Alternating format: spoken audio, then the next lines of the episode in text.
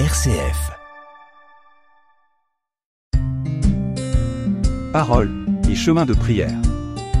Marie-France et Pauline. Bonjour les amis. Bonjour à tous. Pauline, est-ce que tu crois qu'on peut vivre dans la douleur et la sérénité en même temps?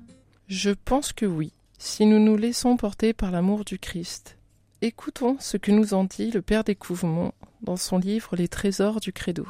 Le Christ continue à souffrir dans les membres de son corps mystique, puisque c'est lui qui a faim, qui a froid, et qui est nu dans la personne de tous les malheureux du monde. Matthieu chapitre 25.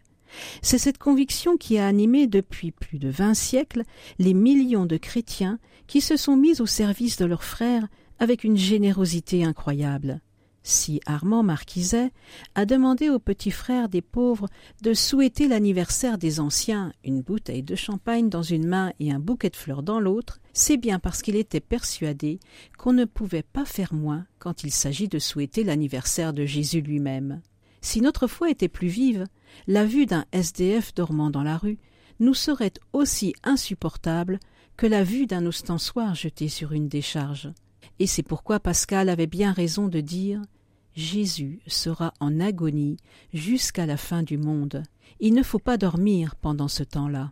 Le mystère, c'est que cette agonie du Christ dans la foule innombrable de ses frères et de ses sœurs n'entame pas son bonheur infini. Oui, c'est bel et bien Jésus qui revit dans les membres de son corps mystique les souffrances de sa passion, tout en étant immergé depuis son ascension dans la gloire et le bonheur infini de son Père. Nous savons aussi que nous pouvons vraiment le consoler de la peine qu'il éprouve devant l'ingratitude des siens. Une peine qu'il a confiée notamment à Marguerite Marie au cours des colloques qu'elle avait avec lui dans la chapelle de Paray-le-Monial. Mais c'est une peine qui ne compromet pas la joie infinie dont il jouit éternellement dans ses échanges trinitaires incessants avec le Père et l'Esprit Saint. Et voici que nous sommes appelés à vivre dès maintenant quelque chose de cette coexistence de la souffrance et de la joie que Jésus a vécu lui-même tout au long de son existence sur terre. Le chrétien essaie de vivre lui aussi à sa façon, bien petitement, bien faiblement, avec beaucoup de chutes.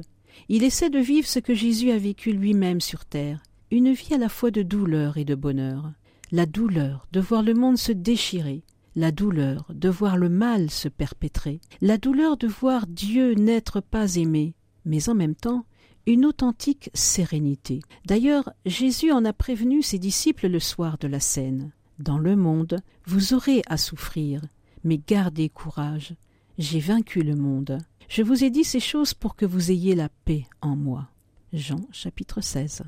Oui, c'est en Jésus, dans ses bras et sur son cœur, que nous pouvons vivre ce paradoxe de la vie chrétienne, en vivant dans le Christ, comme saint Paul ne cesse de nous le redire dans ses lettres. C'est ce que font les saints lorsqu'ils sont terriblement angoissés et scandalisés par tout le mal dont souffrent leurs frères. Tout en faisant leur possible pour les soulager, ils se précipitent dans les bras de Jésus. C'est là qu'ils retrouvent la paix, cette paix qu'il est venu nous apporter, non pas l'absence de combat, non pas la paix du monde, leur dit-il, mais la sienne. Jean chapitre 14 celle qui répond par son esprit dans le fond de notre cœur et qui est une participation mystérieuse mais réelle à sa propre joie de ressusciter. Seigneur Jésus, tu es vivant, en toi la joie éternelle. Et nous l'avons assez dit.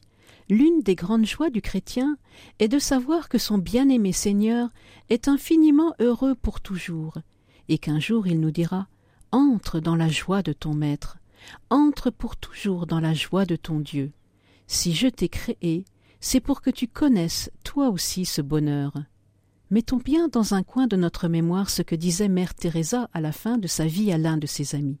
Je prie pour que rien ne puisse jamais vous remplir de douleur au point de vous faire oublier la joie de Jésus ressuscité.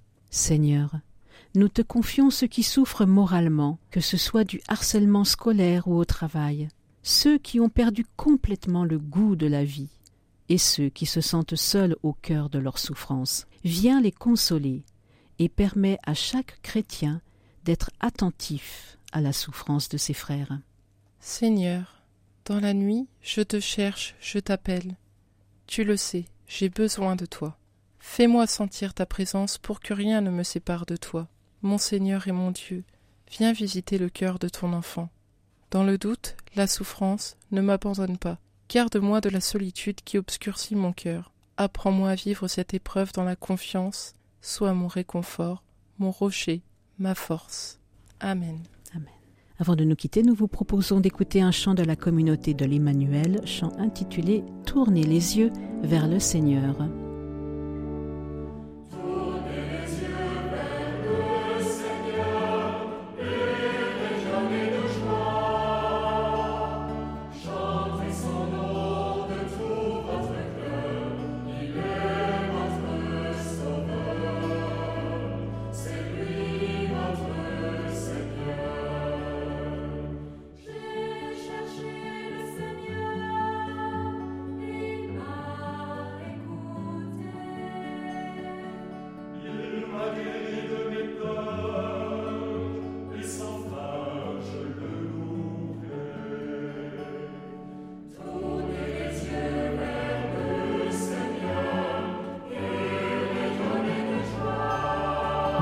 Amis. À bientôt.